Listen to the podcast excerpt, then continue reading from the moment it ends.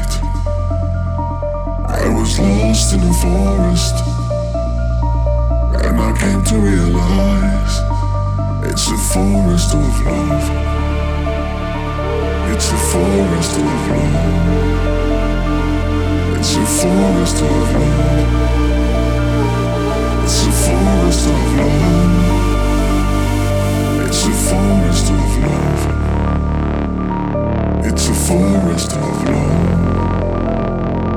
It's a forest of love. It's a forest of love. It's a forest of love.